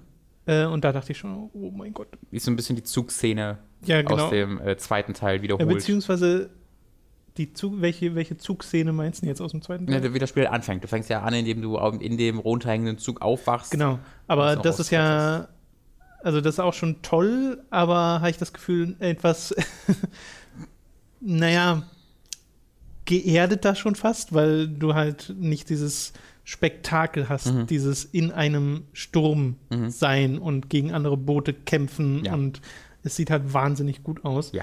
Äh, dabei sind das gar nicht die Momente in Uncharted 4 gewesen, die mir hängen geblieben sind, weil in Uncharted 2 war es noch so, das, was hier hängen bleibt, ist halt die Zugfahrt, ist halt äh, das zusammenfallende Gebäude, in dem du gerade bist. Mhm. Äh, solche Momente. Äh, das ist bei, bei, bei mir Uncharted 4 jetzt nicht im Nachhinein. Ich habe es allerdings, ich habe noch keinen großen Abstand, ich habe es erst gestern durchgespielt. Ähm, sondern es sind eher so die ruhigeren Sachen, die Panoramen, die dieses Spiel zeichnet, wenn du in einem Jeep sitzend vor der großen Fläche bist, die du jetzt erkunden kannst, Mhm. Wo du aber auch genau weißt, wo es als nächstes weitergeht, weil du es halt im Horizont siehst. Also genau ist Ja, relativ, du weißt die ungefähre Richtung, in der es weitergeht, sagen wir es so. Ähm, Auch da würde ich widersprechen. würdest du? Ja, weil du weißt ja natürlich, du siehst einen Vulkan, aber du willst ja nicht zum Vulkan. Du willst ganz am Ende irgendwann mal zum Vulkan. Vielleicht oder vielleicht auch nicht. Aber dein Ziel, durch wie du Verfahren. weitergehst, ist ja. Nee, aber dein, dein Ziel ist ja ein ganz anderes in dieser Fahrmission, wenn wir jetzt von dem konkret Ja, reden. ja, ja. Ich hatte trotzdem das Gefühl, dass sie dich gut in die richtige Richtung leiten. Also natürlich, es, es funnelt ja. Du fährst ja. Ja. irgendwann immer in die richtige Richtung. Aber ich hatte jetzt nie den Eindruck, dass, mir, dass mich irgendwas leitet. Äh, eben, sondern dass ich einfach alles erkunde und wenn ich dann zufällig das erkunde, wo ich lang muss, dann erfahre ich das. Aber ich hatte jetzt nie den Eindruck, dass gesagt wird, geh mal nicht oder dass irgendwie durch Darstellung oder durch Dialoge gesagt wird, geh mal nicht in dieses Loch oder in dieses Haus, weil das ist nur optional, sondern für mich hatte ich immer, okay, ist hier jetzt was oder geht's hier weiter oder geht's hier nicht weiter? Weil auch die optionalen Gebäude ähm, so detailliert waren und mit eigenen Dialogen verbunden waren, dass ähm, ich die genauso gut präsentiert bekommen habe wie die Hauptwege. Das ist so für mich eine der größten Stärken von Uncharted 4, dass es so viel Wert auf optionale Elemente legt äh, und äh, meinem Entdecker, Entdeckungsdrang freien Lauf lässt, statt mir zu sagen, nein, nein, du musst jetzt hier zur nächsten Setpiece, die ist cool, die ist cool, explodiert was, sondern es traut sich auf die Bremse zu drücken und zu sagen, ja, ihr wird schon noch irgendwas explodieren in zwei, drei Stunden, keine Sorge, aber jetzt bleib doch einfach mal stehen und guck dich um. Vielleicht ist dann das fast das Gleiche, was ich meine, weil ich meine jetzt gar nicht, dass ich äh, in den Story-Progress reingezwungen werde durch mega lineares Leveldesign, Mhm. was es gibt, aber einfach nicht mehr so verstärkt, äh, wie es in den ersten Teilen war, Mhm. weil du sehr oft auf sehr großen Maps unterwegs bist und dir halt das gelassen wird, sondern weil sich all das auch nach Story Progress anfühlt. Weißt du? Nicht dass du halt, du dass du halt, ne, dass selbst wenn ich irgendwo bin, wo jetzt gerade nicht per se die nächste Mhm. Hauptstory-Sequenz getriggert wird, doch sich trotzdem meine Charaktere Ja, miteinander ja, unterhalten ja, und genau. sich das anfühlt, als ob ich hier gerade sein soll. Okay, ja, die da hundertprozentig, Genau. Und das Ja. hat auch damit zu tun, äh, das war auch ein Punkt, den wir beide schon besprochen haben, dass wenn du eben optionale Sachen erkundest, im allerschlechtesten Fall findest du einfach einen so einen leuchtenden Punkt, wo dann so ein, so ein, so ein kleiner Schatz ist, der dir nichts bringt, keine Beschreibung, außer halt ein Collectible zu sein.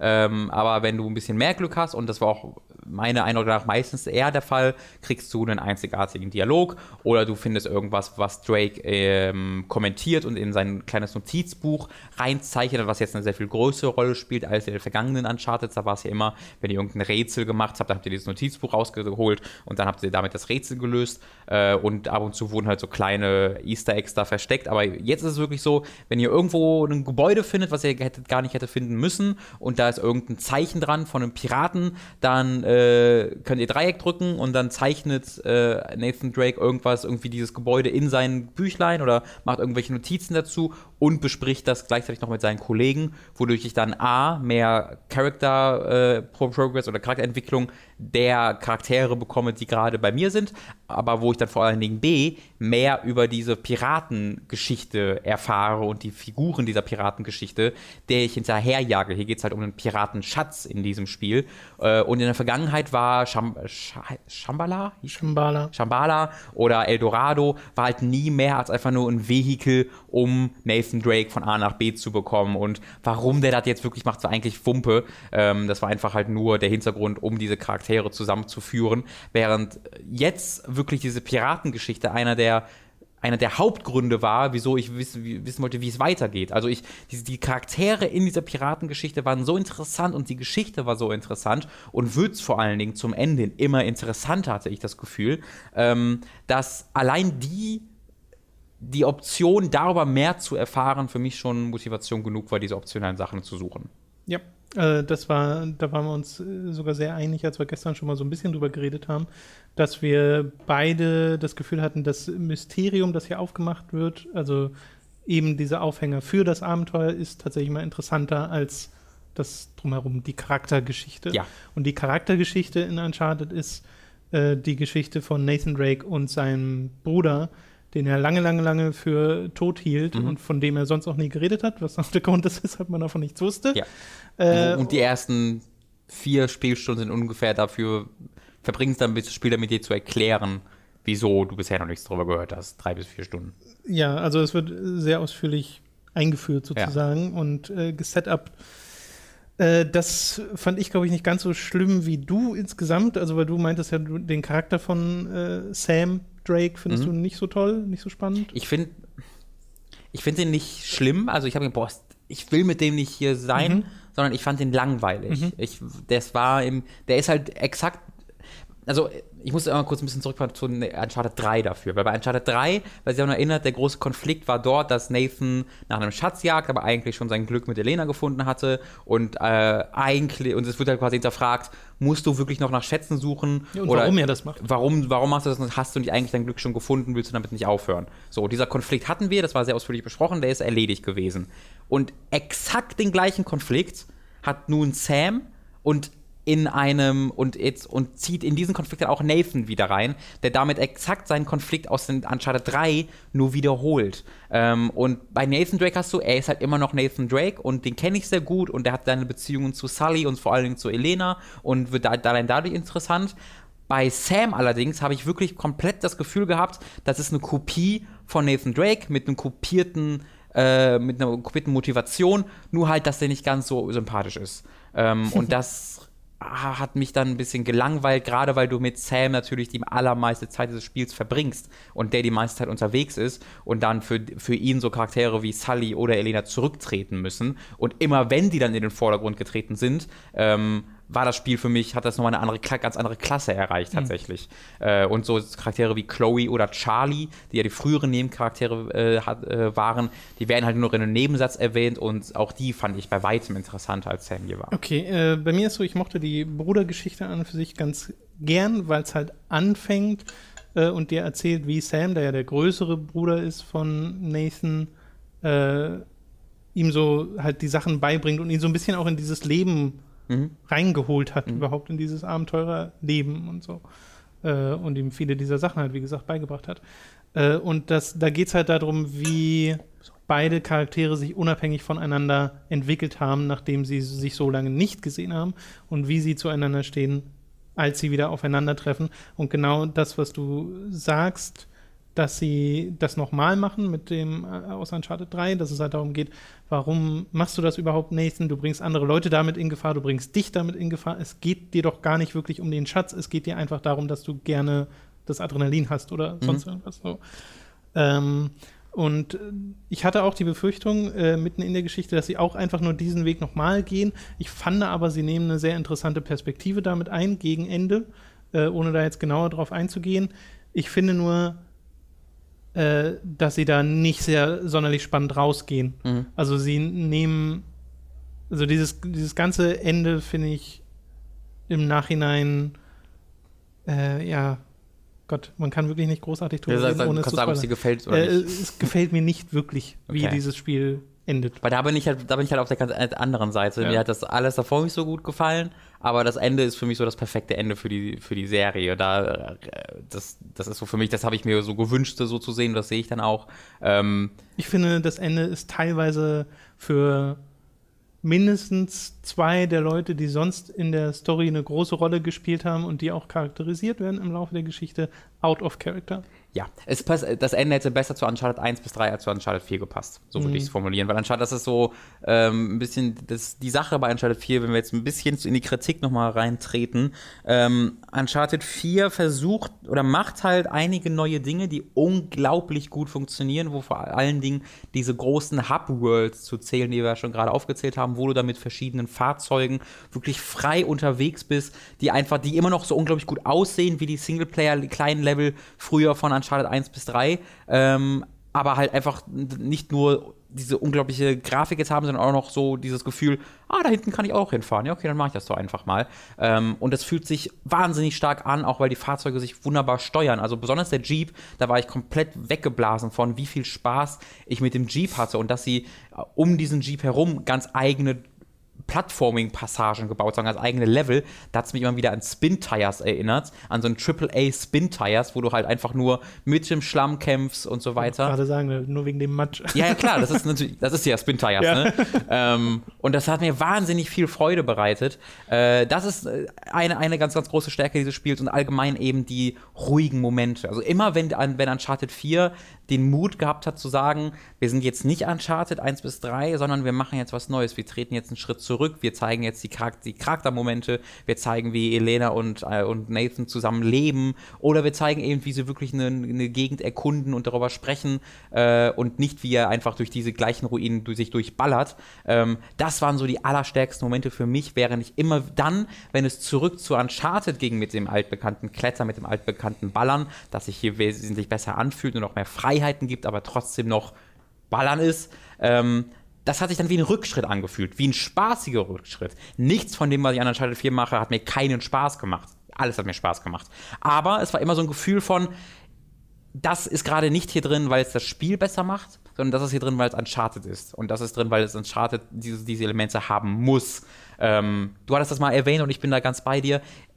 Ich wäre, ich hätte, wäre viel dabei gewesen, wenn es kein einziges Shooter gegeben hätte. Oder eins oder zwei. Genau, also wenn es, wenn es irgendwie ein, zwei Situationen gibt, okay, jetzt musst, musst du ballern und das ist irgendwie das, da, da ist ein Typ wirklich so schwer wie ein Typ ist äh, und du musst nicht wieder hunderte Leute zuballern, weil ich verbringe in diesen 15, 16 Stunden jetzt auch nur ein, zwei Stunden mit Ballern. Das ist keine unglaublich lange Zeit, aber das wirkt halt so Alibi-mäßig. Wir sind Uncharted, hier musst du rumballern, ähm, obwohl es eigentlich nicht nötig gewesen wäre. Ich glaube, es ist insgesamt ein bisschen mehr fühlt sich wahrscheinlich ein bisschen weniger an. Ich habe, ich muss, ich, ich habe, ich gucke gleich nochmal in meine Statistik rein, weil ich auch, das auch in meine Review noch reinschreibe. Hm. Ähm, aber ich habe das in einem anderen Review gelesen, dass der irgendwas mit einer Stunde noch was nur hatte. Echt? Aber es hat mich auch voll verwundert.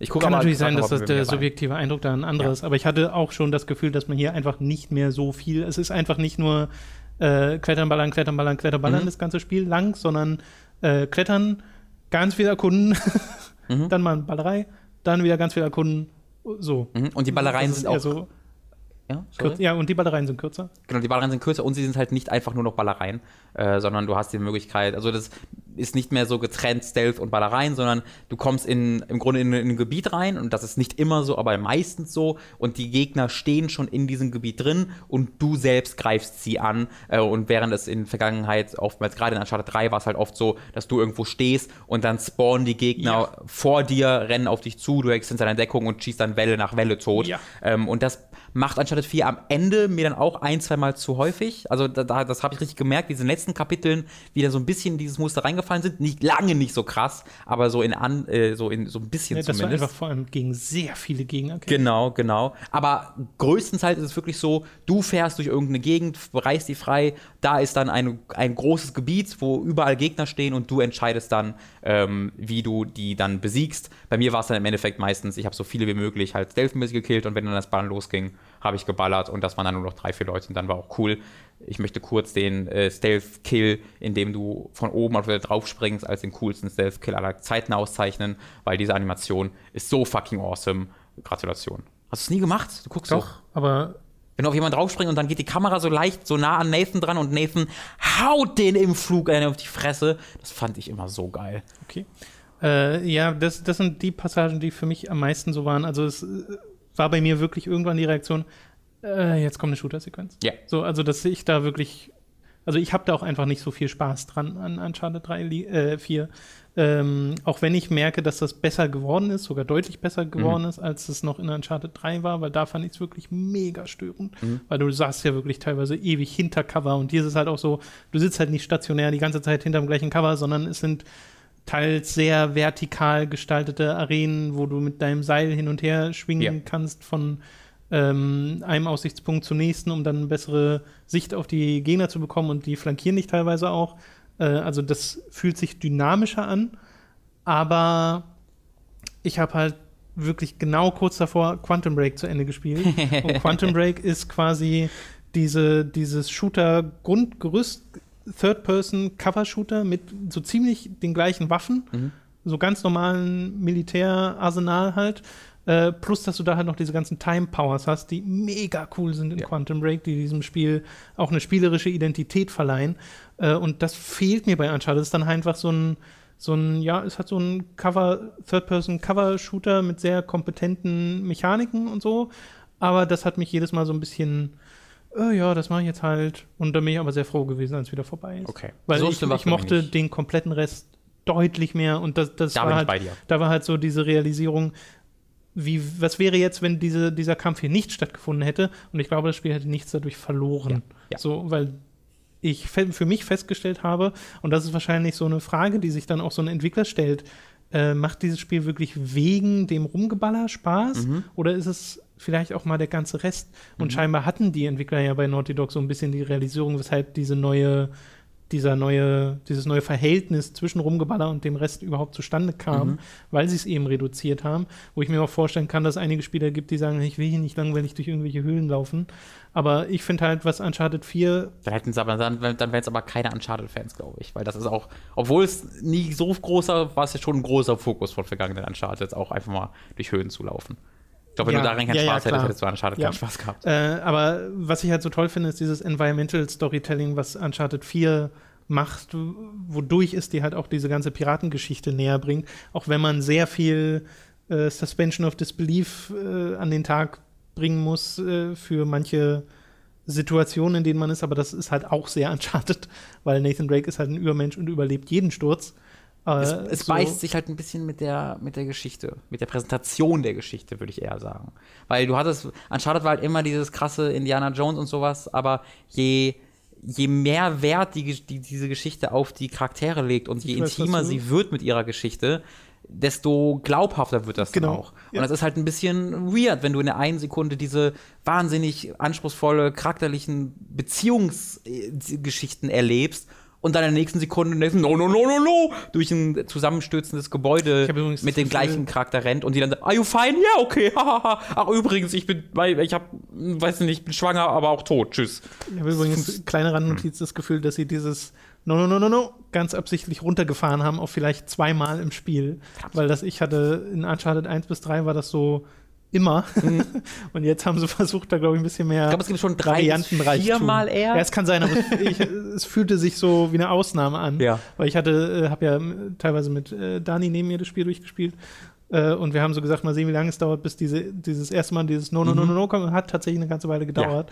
Ähm, Es fällt aber auch, also das müssten, das fällt halt sofort auf, ja, wenn ja, na, sagen, es ne? ist schon fast wie so ein Catchphrase ja, geworden. Die nur, naja, das in Break 2 wird es dann wiederum sehr viel öfter Ja. gesagt. Break übernimmt Ja. das, übernimmt das jetzt. Also sie werden sehr, äh, es, es wird halt immer sehr menschlich erzählt inzwischen. Ich mag auch diese Beziehungsgeschichte zwischen Elena und Drake total gern, weil sich das sehr Stärkste äh, real und echt anfühlt, Ja. wie die miteinander überhaupt umgehen. Allein schon in, in, in diesen ersten Kapiteln, wo du noch nicht viel, also wo es noch nicht um das Abenteuer geht, Ja. sondern eben um die Etablierung des, des Alltags von Nathan Drake nach seinen Abenteuern in Uncharted 3. Äh, das fand ich so wirklich herzig, wie äh, die dargestellt werden und auch realistisch, wie dann Konflikte da aufkommen und wie sie damit umgehen, wie sie da miteinander reden und sowas. Ähm, und das gefiel mir halt auch grundsätzlich an der an der äh, Bruderbeziehung. Deswegen mag ich auch nicht, wie sie aus dieser Bruderbeziehung rausgehen. Es fühlte sich am Ende alles sehr konsequenzlos an, was Uncharted 4 gemacht hat. Und das finde ich halt total schade, weil Uncharted 3 hatte so, das ist ja etwas, was ich immer wieder anbringe. Uncharted 3 hatte so einen Moment, wo ich so dachte, oh, jetzt kriegt Nathan Drakes die Rechnung für Mhm. das und das ist so, das fand ich richtig, richtig gut. Mhm. Und dann gibt es da so einen krassen Cop-Out von, wo ich mir Äh. dachte, das ist so ein Hollywood, Ich weiß gar nicht, was du meinen kannst. wo ich mir denke, oh nein, ihr hättet so einen guten Impact damit haben können. Äh, Und dann, nein, am Ende ist doch alles gut, okay, äh, schön. Ähm, ja, das, das finde ich halt schade. Also ich glaube, die haben viel mehr drauf, weil es ist ja Neil Druckmann und Brian Stanley? Stanley. Ich glaube, er ist Stanley. Äh, Bruce, glaube ich, aber. Bruce Stanley, genau, ich glaube Ja. schon. Äh, das, die beiden die Geschichte geschrieben haben, die auch, also Neil Druckmann auf jeden Fall für Last of Us Äh, verantwortlich. Br- Bruce Stanley war der Director von den alten Uncharted zusammen mit Amy Mhm. Hennig. Ähm, zwei und drei, Entschuldigung. Ja. Und äh, Neil Druckmann hat bei zwei und eins, äh, bei eins als äh, Gameplay-Mensch äh, gemacht und als zwei war er schon Co-Writer und Okay. Lead, Lead Game Designer, glaube ich. Und dann Last of Us war sein erstes Ja. äh, Director und jetzt hier ist er auch Director. Genau, und Last of Us hat halt, hat halt genau das, dieses äh, jede Aktion hat Konsequenzen Ja. und sowas. Und es fühlte sich alles sehr gewichtig an. Natürlich ist Last of Us von der Stimmung her was ganz anderes, weil Uncharted 4 will, glaube ich, immer noch sehr dieses Happy-Go-Lucky. Es ist halt ein Abenteuer und Mhm. alles ist so ein bisschen leichtherziger und das ist ja auch okay. Mhm. Aber ich glaube, man kann trotzdem ein bisschen, bisschen mehr damit erzählen. Gott, ich würde halt, glaube ich, gerne Spoiler, Naja, sie machen- sie machen halt- führen irgendwann mal. Das Problem ist halt, dass diese ganze Geschichte darum geht, um die Konsequenzen, die die Taten haben und äh, achte auf deine Konsequenzen. Und dann spielt das immer wieder, ja, nee, ha. Und das ist halt ein direkter Widerspruch zu dem, zu dem Art und Weise, wie das Spiel präsentiert wird. Ich wollte nur noch mal ganz besonders, ähm, ähm, ah, ich habe den Namen vergessen, die Schauspielerin von Elena äh, erwähnen, weil ich fand, immer wenn Elena, ja, Elena, oder wie wird die ausgesprochen Elena. im Englischen? Elena, ja. Immer wenn, wenn sie im, auf, auf dem Bildschirm auftaucht, stiehlt sie komplett die Show für mich. Also, das war für mich der mit Abstand interessanteste Charakter in dem ganzen Spiel, ähm, die die interessantesten Konflikte ausgetragen hat für mich und äh, eben dann auch Nathan zu den interessantesten, in die interessantesten Gespräche führte. Äh, und immer wenn die halt auf dem Bildschirm war, war ich komplett dabei. Und da, Ja. du hast ja schon erwähnt, am Anfang gibt es da eine Szene mit ihr und Nathan, wo ich einfach nur, Alter, wow. so eine tolle Chemie. Und es gibt so, es gibt auch, ähm, und das darf man auf keinen Fall spoilern, aber ich habe das Gefühl, dass Twitter das auf jeden Fall auf irgendeine Art und Weise spoilern wird Ja, oder irgendwelche selten, ne? Websites. Äh, ist bestimmt auch schon passiert. ja, klar. Äh, es gibt einfach ein paar schöne Anspielungen, ja. ohne da jetzt mehr sagen zu wollen, aber es gibt einfach ein paar schöne Anspielungen Ja. an, an Naughty Dog quasi und äh, ich weiß nicht, man könnte theoretisch eine Sache erwähnen, weil sie in einem Ja. Gameplay-Trailer erwähnt wurde. Lass uns, lass uns Einfach nur ein Dialog. Hm. Ich weiß nicht, ob du weißt, was ich meine. Es gibt doch nur zwei unterschiedliche Sachen, die du meinen könntest, oder? Naja, gut, wir lassen es einfach. Ja. Äh, Spielt das selbst. Also, ja, äh, das machen die alle. Genau. Nächste Woche können wir es erwähnen, was du erwähnen Genau, wolltest. nächste Woche können wir es theoretisch erwähnen. Äh, die Hitman-Sache war übrigens ähm, Ah, ja. eines der ersten, der ersten Level, Ja. le größeren Levels ist halt eine Auktion. Und Ah. die Art und Weise, wie sie da reingehen, Aha. was sie dann dort als Plan machen, hat mich sehr an Hitman erinnert. Auch wenn du natürlich da keine Okay. Option hast, sondern es einfach passiert. Okay. Äh, aber die, das ganze Stimmt. Szenario war sehr, sehr Hitman. Da gibt es Eisstatuen, die sehen so gut aus. In Das, da dachte 4. ich mir so, da habe ich immer wieder gesagt, ihr seid solche Angeber, Naughty Dog, weil sie Bist du in den Fotomode gegangen davor? Das Mhm. ist so absolut unglaublich, wie sich das, was hinter der Eisstatue Ja. ist, spiegelt da drin. Ja. Das war wirklich, ich so, das ist so unnötig, dass die hier Das sind, die ist wirklich Arschlöcher. so unnötig, genauso wie dass du durch alte Sachen gehst und du hinterlässt so Fußspuren im Staub. Ja, wie die so eigene, haben so eigene Shader drei Jahre lang entwickelt für diese eine fucking Eisstatue wahrscheinlich. Es gibt übrigens mitten im Spiel äh, auch da werde ich nicht sagen, was es ist, aber eine Anspielung an ein Spiel, was nicht von Naughty Dog ist. Okay, ich dachte, Da das ich- meinst du gerade. Nee, das meinte Okay. ich nicht. Aber da habe ich, äh, da wollte ich ein bisschen applaudieren, weil das fand ich Ja. mega lustig. Also was, du bist ja eigentlich, du bist ja sehr, sehr, sehr, sehr äh, kannst es sehr gut einschätzen mit Spoilern. Deswegen, dann sag doch mal, was du gerade sagen wolltest. Na, man kann ja einfach mal die Warnung geben, wenn ihr, das ist jetzt kein Story-Spoiler, das ist einfach nur eine Art und Weise, wie sie eine bestimmte Frage stellen, Ja. weil äh, da könnte, das könnte man in eine Kritik theoretisch noch einfließen lassen, weil es gibt jetzt ja auch optionale Dialoge Ja. und Dialogoptionen, die sich, finde ich, komplett hätten sparen können Ja. insgesamt, Ja. weil ich habe nicht das Gefühl, dass da irgendwas Nee. Wertiges draus kommt. Jedes Mal, wenn du, äh, wenn so ein Dialog-Icon aufpoppt über einem Charakter, finde ich das erstmal interface-technisch ganz, ganz schlimm, weil es Mhm. einfach nur so ein, eine Sprechblase Mhm. ist. Äh, und warum haben sie den Dialog nicht einfach automatisch abgespult? Es gibt keinen Grund, ihn nicht zu haben. Ja. So, das sind so die Fragen, die ich mir dann da stelle. Aber es gibt jedenfalls ganz am Anfang so eine Sache, wo sie halt fragen, äh, wo Nathan mit seinem Bruder zusammenkommt und äh, so, ja. er so sagt, hey, welche Geschichte soll ich denn als erstes erzählen? Und ich bin der Meinung, es gab schon in einem der Ja, Gameplay ja, gab's in einem der ersten sogar. Genau. Äh, und ich finde halt mega smart, dass sie sagen, fang mit der besten an. Ja, Und und, diese- jeder wird zwei klicken. Genau, diese Wahl überlassen sie dir. Das fand ich einfach sehr Aber so, da, da hätte ich gerne Statistik. Die haben mit Sicherheit wirklich gerne machen sie die Statistik, auch, ja, aber ich würde sagen, hundertprozentig. 85% klicken auf zwei. Bin ich auch der Meinung. Und dann gibt es noch die restlichen 14%, die sagen, ne, der erste war der beste, weil die einfach verrückt sind. Und dann gibt es noch die 1%, die nur den dritten Teil gespielt haben. ja. Äh, genau. Eine letzte Sache. Ich finde, es war total lustig, dass sie Troy Baker und Nolan North als die Synchronstimmen von den beiden Mhm. Brüdern genommen haben. Ich hatte zwischendurch aber wirklich ab und zu den Moment, dass ich nicht wusste, wer gerade Wirklich? Ja, weil ich finde, die sind sich an manchen Momenten so ähnlich, dass ich so dachte, okay, wer ist gerade, guck kurz in die Untertitel. Ach so, okay. Ja, das hatte Äh, ich nicht. Ich fand, Es war nur sehr selten, aber Okay. sie sind halt so nah aneinander, stimmtechnisch. ich fand, es war halt ein bisschen verschwendet. Weil da habe ich, da ist so viel Potenzial bei Nathan Drake und Troy Baker und dann ist, sind die Konversationen eigentlich immer recht absehbar und recht so. Ab und zu wird man so ein bisschen gespaßt, aber das ist auch nie was, was ich nicht schon in der Stadt 1 bis 3 gehört habe. Ähm, da habe ich mir ein bisschen mehr erhofft von, von, dieser, von dieser Paarung allgemein von Troy Baker. Weil Troy Baker hat in Last of Us halt so einen unglaublich einzigartigen Charakter gesprochen, der auch gar nicht Troy Baker war. Und das ist jetzt hier wieder sehr so, ja, ich bin ein Troy Baker, äh, Booker DeWitt, I don't care. Tschüss. Booker DeWitt. Äh, ja, also insgesamt Uncharted 4 finde ich ist sehr, sehr spielenswert. Äh, allein audiovisuell top-notch, würde man sagen. Äh, aber ich finde auch die, also was sie geschichtlich versuchen, merke ich ja total. Ich finde halt nur schade, wie sie aus der ganzen Sache rausgehen. Mhm. Äh, trotzdem super unterhaltsam. Ja. Ja. Ich äh, werde mein, ich, ich überlasse mein, mein Fazit meinem Review. Tu das. Äh, das kommt, ich hoffe, das kommt auch heute noch, äh, im spätesten Falle morgen. Äh, und da werde ich dann noch mal ein bisschen ausführlicher werden und dann auch mein Fazit ja. geben. Ich finde aber total interessant, dass dieses, dass wir jetzt wirklich nicht darüber geredet haben, wie irgendwelche Sachen einstürzen oder sowas. Weil Ja, das gibt's hier auch. das sind die ist egalsten so, Sachen. Genau, das ist so par of the course und so, Ja. aber äh, ich glaube, sie wussten, dass einen das heute nicht mehr so umhaut, wie Ja, es bei das hat mich halt echt 2 war. überrascht an dem Ja. Spiel, dass sie da, dass sie bewusst gesagt haben, die besten Momente unseres Spieles werden nicht große Explosionen sein, Ja. sondern ruhige Momente sein. Ja, ja, ja. Okay, kommen wir noch zu einer Sache, nämlich Better Call Saul, was wir beide inzwischen fertig geschaut haben. Du ja schon seit einer Woche oder so oder sogar noch länger. Ja, seit die letzte Episode Seit es fertig, rauskam. seit's ja. fertig ist, genau. Ich habe es jetzt nachgeholt mit Dani zusammen ähm, über die Feiertage und äh, war sehr, sehr angetan insgesamt von dieser zweiten Staffel. Äh, ich würde jetzt nicht sagen, dass sie irgendwie besser oder schlechter ist wie die, als die erste, sondern einfach auf dem gleichen sehr, sehr guten Niveau Mhm. weitermacht.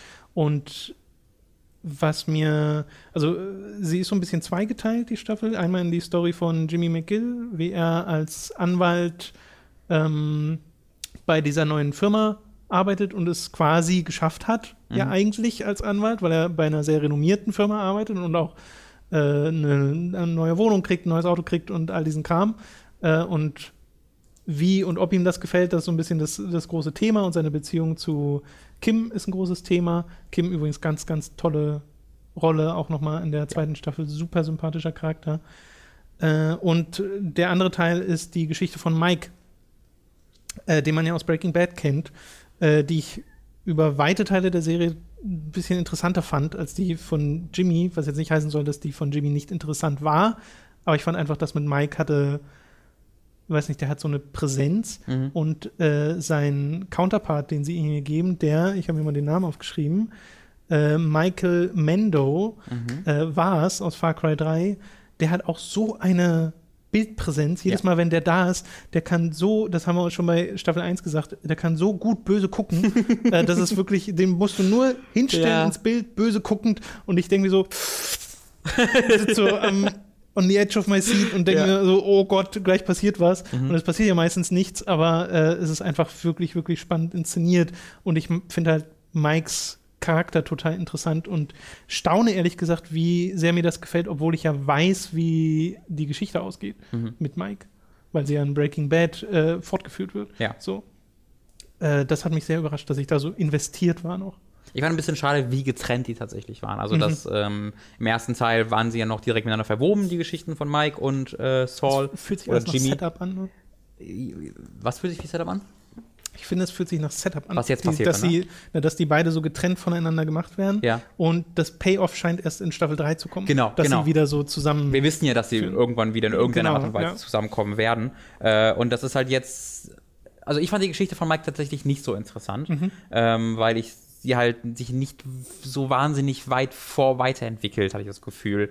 Also ich hatte, ich fand, sie war recht absehbar. Ähm, das soll nicht heißen, dass sie, mir keinen Spaß bereitet mhm. hat oder sonst irgendwas, aber ich sehe halt Mike auch sehr gerne, wie er mit anderen Leuten äh, umgeht und kommuniziert und in dieser Staffel ist Mike wirklich sehr in seinem Hitman-Ding drin, wo er äh, eben der leise, stur, äh, stumme Hitman halt ist, der nicht viel mit Leuten redet und wenn immer nur sehr einsilbrig und das war's. Und ich fand der immer interessantesten es mit dem Charakter, wenn er durch äh, Walt in Breaking Bad dazu gezwungen wurde, sich anders in die, in die Belange dieser Mitmenschen einmischen zu müssen, weil Walt wieder irgendeine Scheiße gebaut hat. Äh, und in diese Situation kommt er eigentlich nie so wirklich in äh, dieser Staffel, beziehungsweise er löst die Situation dann war immer sehr konsequent und ähm, ich glaube, sie müssen ein bisschen aufpassen, dass sie auf, auf Mikes Coolheit nicht zu sehr rumreiten. Weil er ist mega cool. Mhm. Ähm, aber es gibt so wirklich so zwei, drei, vier Szenen, die äh, dann immer wieder zeigen, wie cool Mike ist. ähm, und ich sage, ich weiß. Äh, und das macht immer noch Spaß, aber ich hoffe mir, dass sie ihn nicht zu sehr ja, in, die, in, in diesen in diesen Olymp hinaufheben hm. und so ja. sowas Übermenschlichem machen. Ich mag aber, was sie halt erzählen wollen, weil sie ja einen bestimmten Arc mhm. anpeilen. Mhm. Äh, und ich kann verstehen, wenn du sagst, man weiß, wo, also es ist halt vorhersehbar in der Natur der Sache, weil man halt weiß, wo es hinführt. Ja. Äh, ich fand trotzdem interessant, wie sie es erzählen, weil es halt im Wesentlichen darum geht, dass Mike so ein total kompetenter äh, Typ ist, der so shady Jobs annimmt, äh, wirklich illegale Sachen macht, aber halt immer Leute leben lässt. Ja. Und das ist so der Kontrast, den er noch hat mit den Leuten, mit denen er da arbeitet, mit diesem ähm, Vars, der tatsächlich auch einen eigenen Namen hat in dieser Serie. Nein, hat er nicht. Aber der heißt auch Varga, also ah, okay. so total nah dran. Ähm, ist halt einer von Tukos Leuten und Tuko ist ja auch so ein Typ, den man auch aus Breaking mhm. Bad kennt, um den es ja auch so ein bisschen geht, aber wirklich nur ein bisschen. Ähm, geht schon viel mehr um dessen Chef. Ja. äh, wo sie ja auch noch mal in eine Vorgeschichte reintappen, wo man auch schon weiß, okay, wie ist der denn zu dem geworden, der er war in ja. Breaking Bad.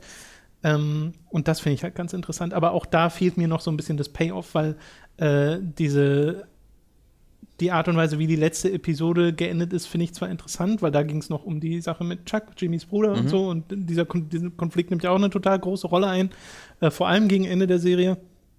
Aber äh, ich hatte das Gefühl, es fehlt noch so eine Folge, in der das alles zusammengebracht wird, in der äh, Mike und ja, okay. Jimmy zusammengebracht ja. werden, in der diese Story, die sie mit Mike erzählen wollen, ihr Payoff bekommt und sowas. Und das es war dann einfach vorbei und jetzt müssen wir auf die nächste Staffel warten. Ja, aber ähm, wir sind beide da sehr, sehr, sehr, sehr zufrieden ja. mit. Ähm, ich bin überrascht davon, wie viel Spaß ich einfach mit der Story von Jimmy habe, weil es ist halt einfach, hat so wirklich nichts mit Breaking Bad zu tun und nichts mit dem, was Breaking Bad so wirklich großartig gemacht hat, sondern es ist einfach eine sehr viel ruhigere Geschichte um einen Menschen, der jetzt nicht Drogen verkauft oder sonst irgendwas oder irgendwie Menschen ermordet, sondern der einfach ein bisschen ein, ein sleazy Anwalt ist und wie er damit umgeht und das ist es so ein bisschen äh, und wie seine Familie damit umgeht und das finde ich wahnsinnig interessant. Ja, Breaking Bad ist Sie ja trauen schon, sich da einfach ein bisschen. Genau, ist ja auch schon so total charakterbasiert, aber du hast da trotzdem immer dieses kriminelle Ja. Milieu und es geht sehr schnell und sehr oft um Leben und Tod, Ja. um so totale Hochspannungssituationen und das hat halt